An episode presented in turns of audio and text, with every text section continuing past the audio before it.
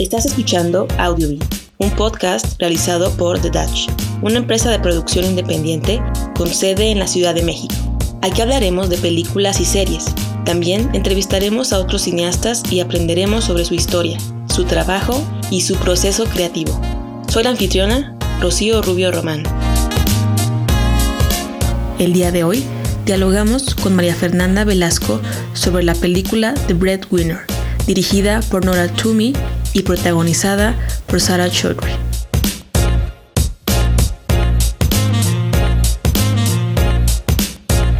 Como todas las películas y series y programas que hemos hecho debate en este podcast, no podemos evitar dar el spoiler alert conocido como El Pan de la Guerra. Es una película que se estrenó en el 2017 y cuenta la historia de Parvana, que es una niña de Afganistán que su padre lo mandan a la cárcel de manera injusta y ella para mantener a su familia decide esconderse bajo otro nombre, se corta el pelo, se hace pasar por un niño para poder trabajar y así alimentar a su familia. Entonces digamos que esa es la sinopsis corta de esta película y Mav, me gustaría que me dieras tus primeras observaciones, comentarios con la película.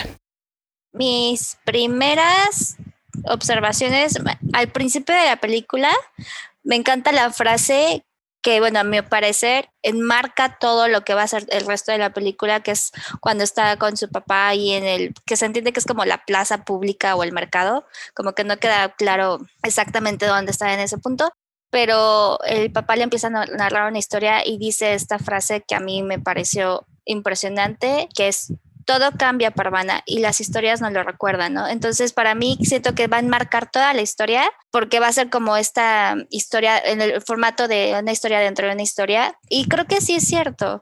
Bueno, conforme vas creciendo y empiezas a darte cuenta de cómo en realidad es la vida, las historias es lo que te va a hacer como anclarte al pasado y entender en dónde estás ahorita y en dónde estuviste y tener como un sentido de evolución, ¿no? Entonces a mí me encantó esa, esa frase, me enganchó para el resto de la película, obviamente la animación me parece extraordinaria, que mezclaran estos dos estilos de animación también le da cierta fluidez. Y algo que noté, que la verdad no sé qué significa, fue que todo el tiempo la familia está iluminada, bueno, más bien está como dibujada con colores más brillantes que el resto del fondo, ¿no? Entonces, incluso cuando está ella con su papá, esta prenda roja que es como al principio importante de que va a representar la, misma, bueno, que yo siento que va a representar un poco a Parvana, de quién es al principio de la película y quién tiene que ser a lo largo de la película. Están siempre ellos con colores más brillantes que el resto de los personajes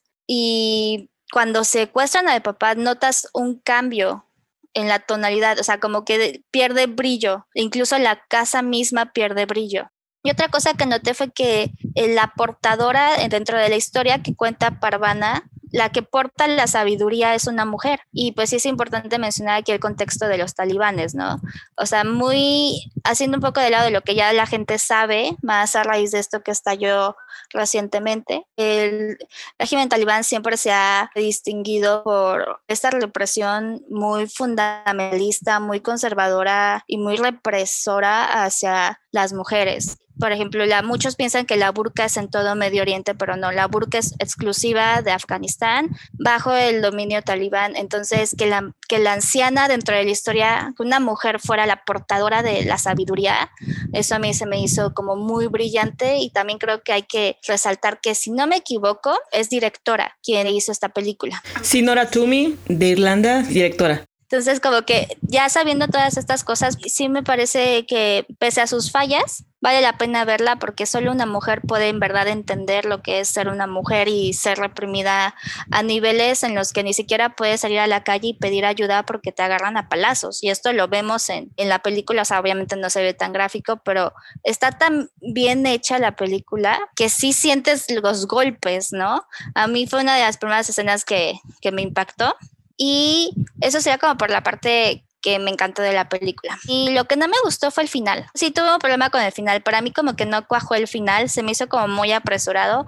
Fue un final, es un final feliz. Desde mi punto de vista es un final feliz dadas las circunstancias y con todo lo que se da a entender que viene, ¿no? Porque pues obviamente ya viene, está nada de estallar la guerra y en eso termina la película, pero no sé, como que fue muy apresurado. Como que la historia del niño, bueno, porque la historia que ella menciona, ella le da un paralelismo con su hermano mayor, que resulta que pues mueren. Se me hizo como muy de la nada, muy repentino, pero yo le doy, si se tratara de darle una calificación, yo le doy como un 8 a la película, salvo por el final que no sé, que sentí que pudo haber sido más contundente, más dramático, se derrumbó. Me gustaría a mí volver un poco a, lo que comentaba sobre, sobre el color. La verdad es que era algo que yo había tenido como la percepción que se había mantenido un poco parejo, vaya, el color en lo largo de la película. Pero la realidad es que sí tiene un ciclo, como tú lo decías, ella se encuentra más en rojos, la familia está más iluminada que el resto del espacio y de la escenografía y todo. Y noto un cambio en lo que es cálidos contra, contra fríos. Cuando termina la película, yo creo que es un final agridulce, bueno, de hecho más agrio que dulce, podría decir, porque hay que recordar que la película cuando termina, o sea, digamos que el final es prácticamente el clímax, porque recordemos que en ese tiempo fue cuando estalla la guerra de Estados Unidos contra el régimen talibán que estaba protegiendo en ese momento a Osama Bin Laden. Entonces, digamos que si lo ves por esa parte es un final bastante trágico, porque justo cuando ella logra rescatar a su padre es cuando inicia la guerra y pues podemos imaginarnos lo peor. Y yo en esa parte puedo resaltar que sí el color en ese momento es, mucho más frío, ¿no? O sea, claro que es de noche y todo pero yo creo que ese mensaje de que ahora estamos en tonos más fríos, yo creo que da el mensaje de que quizá el final, pues ahí lo puedes tú considerar como más o menos agridulce porque logra rescatar a su padre, pero recordando exactamente en el tiempo donde está tomando acción la historia, pues no podemos tampoco afirmar que es del todo feliz, ¿no? Porque inicia pues la guerra de, de Afganistán. Y lo que comentabas también de la historia paralela del hermano del personaje principal, yo lo que puedo comentar que no es tan positivo es que a mí me pareció que estaba prácticamente distribuido un 50-50, que yo creo que yo le hubiera dado más peso a lo que es la historia, pues la historia principal, la historia de Parvana, su ciclo, ¿no? Su, su principal motivo que era rescatar a su padre. Me gustó mucho la historia que cuenta a la par que al final entendemos que es como un homenaje a su hermano, que ella como que al principio dice que no sabe qué le pasó y al final pues entendemos que nada más quería ocultarlo, pero por supuesto que sabe lo que pasó. Y a mí sí me gusta ese paralelismo. Yo lo, que hubiera nada más, este, si hubiera estado como en mis manos, ¿no? Eh, la historia yo le hubiera dado más peso, o sea, más tiempo en la pantalla a la historia de Parvana. Estuvo distribuido casi mitad y mitad, pero la verdad es que sí, sí me gustó mucho que, que se inspiró en su hermano y como que de ahí tomó un poco de fuerza, ¿no? Para concluir su, su misión concluir la historia. Y la parte en la que su amiga, que también se tiene que hacer pasar por, por niño, como que, bueno, ahorita que lo mencionas, también siento que la imaginación de ella hace que, que le dé más fuerza, como tú dices, a, a su historia.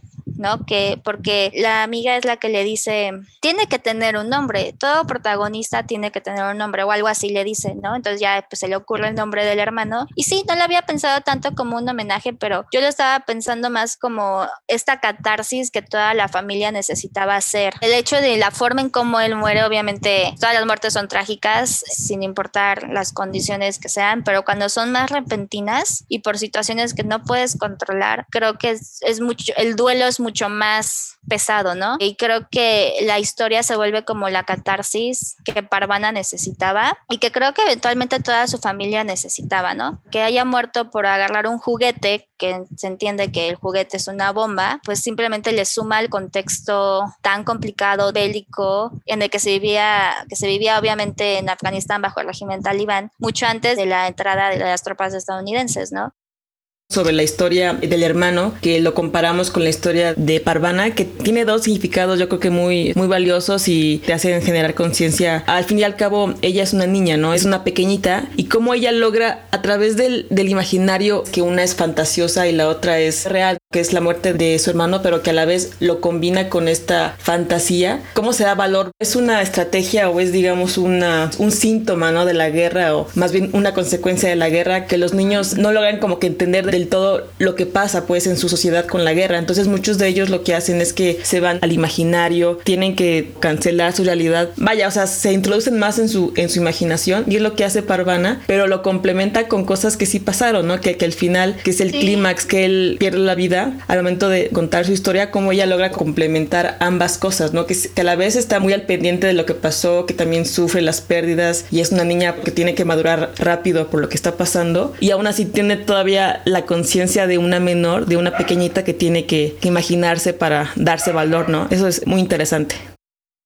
que tiene que seguir siendo niña y creo que es lo que tanto la mamá, obviamente la mamá no la vemos como una figura, digo, sí su mamá, obviamente, ¿no? pero se ve que había un vínculo más, o sea, estrecho con el papá y el papá es el que quiere que no pierda esa, esa oportunidad de imaginar, porque al principio le dice, cuéntame la historia de, porque él era profesor y se entiende que era un profesor que daba clases laicas, ¿no? O sea, fuera de la religión y se ve que daba clases de historia, de cultura, de idiomas. Entonces, como que le dice, cuéntame la historia de, de tal, no recuerdo exactamente qué, qué historia le pide que cuente, pero a modo como de pregunta examen para que el parmana no se sumergiera en, en, la pobreza que se entiende que la familia vive, ¿no? Y creo que es parte de los del tema central de la película, que es como las historias nos, nos pueden ayudar a impulsarnos y a, hacer como esa semilla del cambio, ¿no? Que uno necesita y la semilla también de la madurez. También hay una frase que ocurre dentro de la historia, ya casi casi al final. Bueno, no creo que es como a la, a la mitad de la historia de Suleiman. La historia como dentro de la historia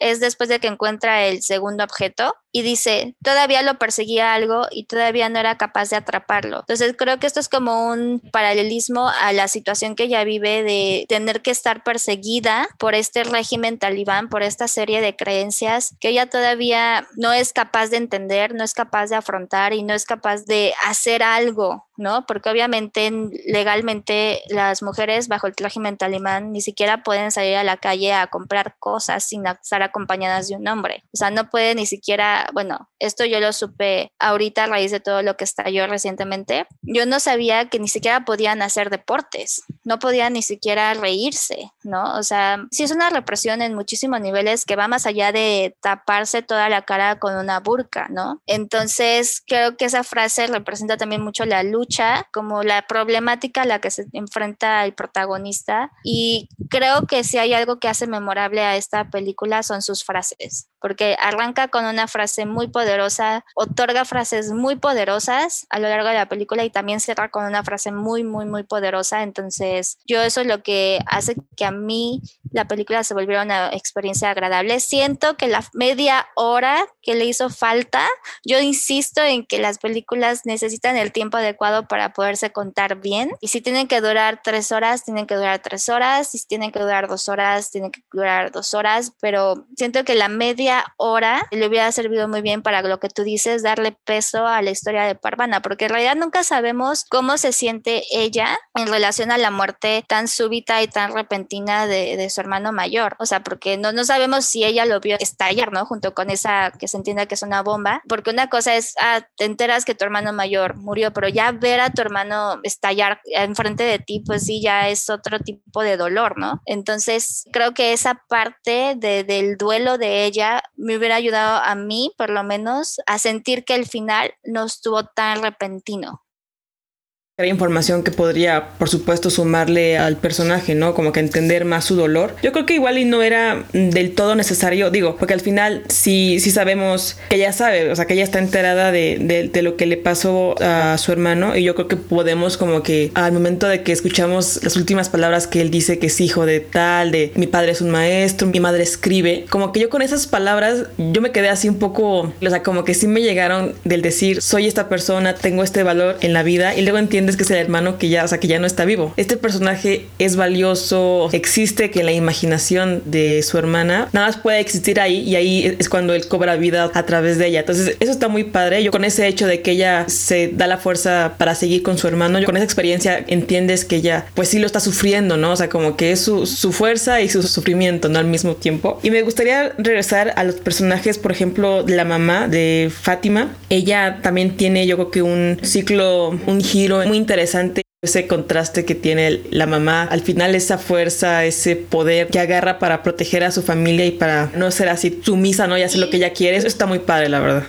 Y exactamente eso, ¿no? Porque obviamente ella pidió ayuda a partir de la desesperación. En esa situación precaria sí necesitaban el apoyo de un hombre, sí necesitaban que la hermana mayor se casara, ¿no? Pero fíjate que el viaje de ella de empoderarse, y a mí me parece clave cuando ella va saliendo de la casa, se tropieza. Entonces, eso para mí es señal de que lo está haciendo con todo el temor del mundo, pero sabe que es algo que tienen que hacer y llevarlo a las últimas consecuencias. Entonces, no es una mujer del todo sumisa, sino es una mujer mujer que entiende su lugar y toma acción cuando siente que tiene que tomar acción. Entonces, definitivamente vale la pena resaltar la historia de Fátima. Un punto también a favor de la película, un detalle que me gustó mucho, que no es como la típica película que pone a todas las mujeres buenas y heroínas y poderosas y a los hombres que son unos desgraciados. Sí tiene un personaje que sí está demasiado malo, o sea, que es un malo, malo, malísimo. A mí esos personajes, la verdad es que a mí no me gustan. Por mucho que sea, que por supuesto ahorita estamos viendo lo que está pasando, que sí es muy lamentable, pero aún así yo creo que no es válido retratar personajes así porque no hay persona que tenga un blanco y negro siempre hay una escala de grises y me gusta que encontramos personajes muy buenos que, por ejemplo, el papá quien le da el deseo de contar historias, de aprender, que le enseña a escribir y leer a su hija, el papá yo creo que es un gran personaje, también el señor que le ayuda, ¿no? Al final en la cárcel, el señor de la tienda que dice, mejor ven otro día porque no te puedo atender, pero, o sea, que se ve que también él, tiene miedo, vaya, del régimen talibán. No todos son malos, también encontramos hombres víctimas, encontramos personajes que son héroes también en la misma película entonces, no todo es blanco y negro con respecto a hombres y mujeres. Y retomando eso último que dices, a mí me recordó un poco a esta película de Mad Max, que también habla como del empoderamiento femenino y que al final de cuentas el papel del hombre en la lucha por el empoderamiento femenino es importante. Y creo que aquí también rescatan eso. Definitivamente tenemos hombres muy, muy buenos y hombres que están que no creen en el régimen talibán, pero entienden que no les queda de otra, ¿no? Y pensando también en el personaje este muy malo que dices que es como el adolescente, siento que él es víctima de toda esta represión social, de esta locura, es violencia, ¿no? Entonces, si te fijas, es un adolescente que solo está siguiendo pues lo que cree que es. Entonces, sí, esa es una de las partes que más me impactó, que sin temor alguno disparó su metralleta ya por puro odio, y un odio que le ha estado inyectando este mismo régimen talibán y la misma sociedad que, que no puede hacer nada para salir de ese ciclo. Entonces, este, a mí me encantó cómo regresa por segunda ocasión este personaje, el señor de la carta, el señor de, de las verduras y el señor que le dice que se vayan por otro camino para que no las descubran, ¿no? O sea, son definitivamente hombres que tienen valores, que entienden el respeto hacia la mujer, hacia la pareja, hacia la hija, hacia la hermana, hacia la mamá, y que simplemente fueron, o sea, están dentro de este sistema de violencia que no les permite hacer nada más, ¿no? Entonces, a mí sí me parece valioso rescatar que la violencia de género precisamente se llama así y afecta a mujeres y a hombres por igual, ¿no? O sea, los hombres los obliga a ser súper ultra violentos, no mostrar sus emociones y a las mujeres las obliga a aguantarse situaciones de violencia doméstica por el simple hecho de que tienen hijos, ¿no? O porque a lo mejor al momento de casarse no trabajaron y pues dependen económicamente del esposo. Entonces creo que sí, el tema de la violencia de género no hay que dejarlo morir. Esta película no lo deja morir, pone en perspectiva como que todas estas estos matices en los que ocurre la violencia de género y a quienes también afecta, ¿no? Totalmente de acuerdo contigo, Maf, que es realmente una, una película que te hace reflexionar, ¿no? Que es un ejercicio de, reflexión, de hacer conciencia, que vaya, que hay a veces situaciones y lugares en diferentes partes, ¿no? Del mundo que tanto hombres y mujeres y niños se convierten en víctimas, se convierten en parte del problema, algunos parte de la solución. Yo, yo quiero pensar que muchos más quieren ser parte de la solución y yo creo que es importante en este momento encontrarnos con esta historia, con estas eh, experiencias que seguramente está pasando ahora con todo lo que vemos ahorita en las noticias. Y es importante que, hagamos conciencia que está en todos, ¿no? De que todos podemos ser víctimas, todos podemos sufrir, podemos perder. Todos somos seres humanos y a veces encontramos historias muy trágicas, pero como están lejos, como son otras culturas, son este, otras costumbres, este es un país lejano con otra religión que la nuestra, a veces no hacemos como esa conciencia, no le damos tanto peso, ¿no? Pero al final, eh, pues es, es gente que sufre y es importante hacer conciencia y también agradecer lo que tenemos nosotros. Y a mí me gustaría concluir con eso, que The Red Winner pues, es una gran historia. A mí me gustaría recomendarla, tomar este tiempo para que la gente la vea. Yo lo único que añadiría sería como esta parte de que hay películas que nos invitan a la reflexión y hay que darles la bienvenida y hay que darles una oportunidad, ¿no? Porque mucha gente piensa que el cine es entretenimiento y sí, el cine es entretenimiento, pero también es un lenguaje en el que nosotros podemos aprender muchas más cosas más allá de solo reírnos o, o, llorar o ver una película de acción, ¿no? Pensando un poco en el género de superhéroes, ¿no? Creo que eh, esta película es súper recomendable ahorita para que muchas personas también, más allá de conservar la idea de, la violencia de género, que ese es un es una lucha que, va para largo y tener como en cuenta que esta película nos puede enseñar a tener empatía, ¿no? A, darnos cuenta que lo que está pasando en Afganistán y lo que viene pasando en Afganistán desde el 2000 uno, porque en realidad es, estalla con, los atentados del 9-11. No, no es cualquier cosa, no es, ay, no me está pasando a mí, ¿no? Yo que tengo que ver en eso y no, o sea, al final de cuentas es una violencia de género sistemática. Se vive en muchísimos países y creo que esta película nos puede dar la oportunidad de enseñarnos empatía, que es uno de los valores que menos se enseña en las familias, menos forma parte de la educación en las escuelas, en, las, en, la, casa, en la misma casa. Entonces, yo cierro con eso. La verdad creo que tiene frases muy poderosas, incluso la frase del final es con la que yo quiero cerrar como mi conclusión, que dice, alza tus palabras, no tu voz. Es la lluvia la que hace que las flores crezcan, no los relámpagos, ¿no? Y esta es como una, podría ser como una consigna perfecta para cualquier manifestación social en contra de la violencia de género. Y digo que yo cierro con la contundencia de las frases que tiene esta, esta película. Sí la recomiendo, sí, sí haría que, a lo mejor no niños chiquitos, pero sí por lo menos si tuviera un sobrino adolescente, le diría, ven, siéntate conmigo a verla y compartir que hay películas que pese a que nos van a mostrar un lado muy feo de la realidad, vale la pena verlas porque hay aprendizajes muy, muy valiosos.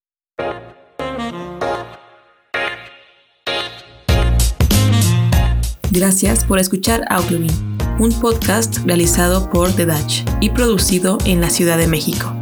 Soy la anfitriona Rocío Rubio Román. Para comunicarse con nosotros, puedes escribirnos a audiobin.com o visitar nuestra página web thedutch.com. Música por Ben Sound.